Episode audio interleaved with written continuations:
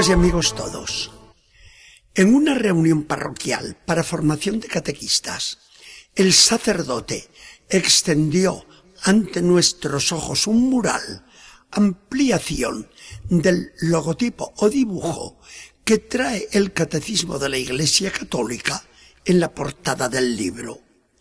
Nos sorprendió la primera pregunta del sacerdote. ¿Quién de ustedes se ha entretenido en mirar alguna vez este dibujo? Nadie había caído en la cuenta de aquella maravilla de piedad y de arte. Y siguió preguntando el sacerdote, a ver, ¿qué representa este mural? Y aquí la respuesta fue unánime, el buen pastor. Muy bien, no cuesta adivinarlo seguía el sacerdote. Es una imagen encontrada en las catacumbas de Roma, sobre la lápida sepulcral de un antiguo cristiano enterrado allí durante las persecuciones del imperio. Y el sacerdote siguió con su explicación. Fíjense ahora en todos los detalles. El pastor es Jesucristo. ¿Se dan cuenta de lo amoroso que aparece, de la seguridad que inspira y de la felicidad que refleja su pose y su semblante? El báculo o bastón que tiene en la mano es el símbolo de su autoridad, a la vez que el arma ofensiva y defensiva con que está dispuesto a defender al rebaño. Está tocando la flauta y sus melodías son la verdad que enseña. La oveja lo mira feliz, atenta a la música y a la cara de amor que el pastor le prodiga.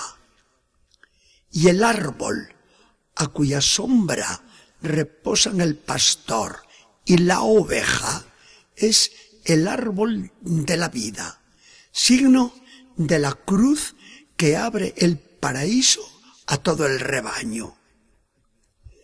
Esta es la explicación que nos da el mismo catecismo de la Iglesia Católica. No es mía, concluyó el sacerdote. La verdad es que semejante dibujo resulta el mejor comentario del bellísimo Evangelio de este domingo, llamado siempre del buen pastor, porque cada año nos trae la incomparable página de Juan. Yo soy el buen pastor, mis ovejas escuchan mi voz, yo las conozco y ellas me siguen. Yo les doy la vida eterna. No andarán ya perdidas y ninguno me las arrebatará de mi mano. Mi Padre, que me las ha dado, es más fuerte que todos y nadie las podrá arrancar de la mano de mi Padre. Yo y mi Padre somos la misma cosa. ¿Podía Jesús hablar con más amor y con mayor seguridad. Podía inspirarnos confianza más grande. Si analizamos las palabras del Señor, pronto nos damos cuenta de la enorme riqueza espiritual que encierran. Por parte de Jesús nos dicen cómo Él nos ama. Ese yo las conozco es todo un mundo de amor. El verbo conocer en la Biblia, referido a las personas, no es un saber las cosas fríamente, es un pensar y un conocer profundo, lleno de afecto y de cariño, que lleva a una donación total. Es el conocerse de los esposos, el de la madre al hijo, el de los amigos entrañables, y así nos ama Jesucristo. Cada uno es objeto de una mirada constante del Señor, que desde el cielo nos sigue sin perder un detalle de nuestra vida, la de cada uno en particular, como si los demás no existieran. Además, este pensar de Jesucristo en nosotros reviste el carácter de una cercanía especial por su presencia en la Iglesia mediante la Eucaristía.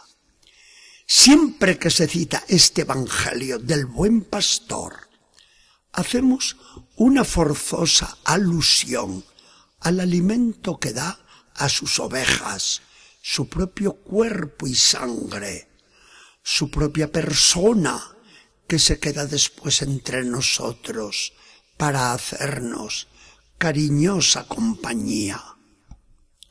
Jesucristo nos dice por fin que nos da la vida eterna, ahora su gracia y después su gloria.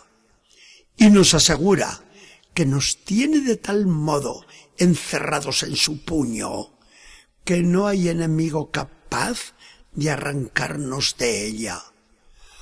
Como que en su mano tiene toda la potencia de Dios su Padre.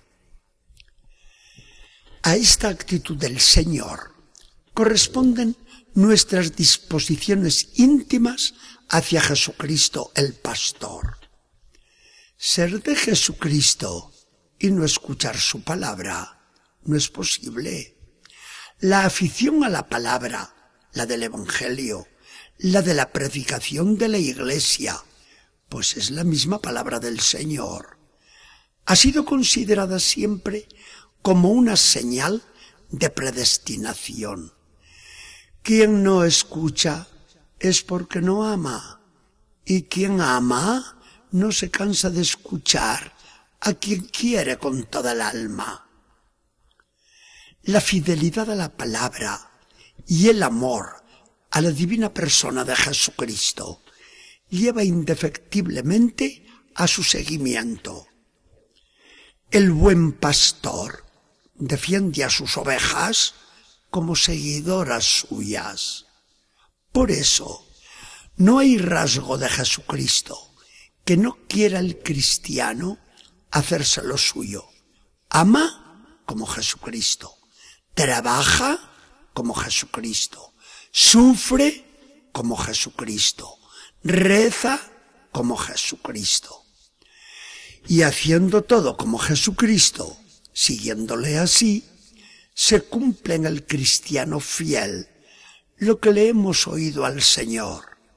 Es una oveja que no anda nunca perdida, sino que permanece siempre en la iglesia, donde tiene bien segura su salvación. Señor Jesucristo, tú me estás llamando siempre con tus silbos amorosos de pastor. Yo reconozco tu voz, no la confundo con la de pastores extraños y advenedizos. Y con eso me estás diciendo que soy oveja de tu redil en tu iglesia santa. Te permaneceré siempre fiel. Que me arranquen la piel si quieren pero que yo no me arranque nunca de tu mano. Que el Señor nos bendiga y acompañe.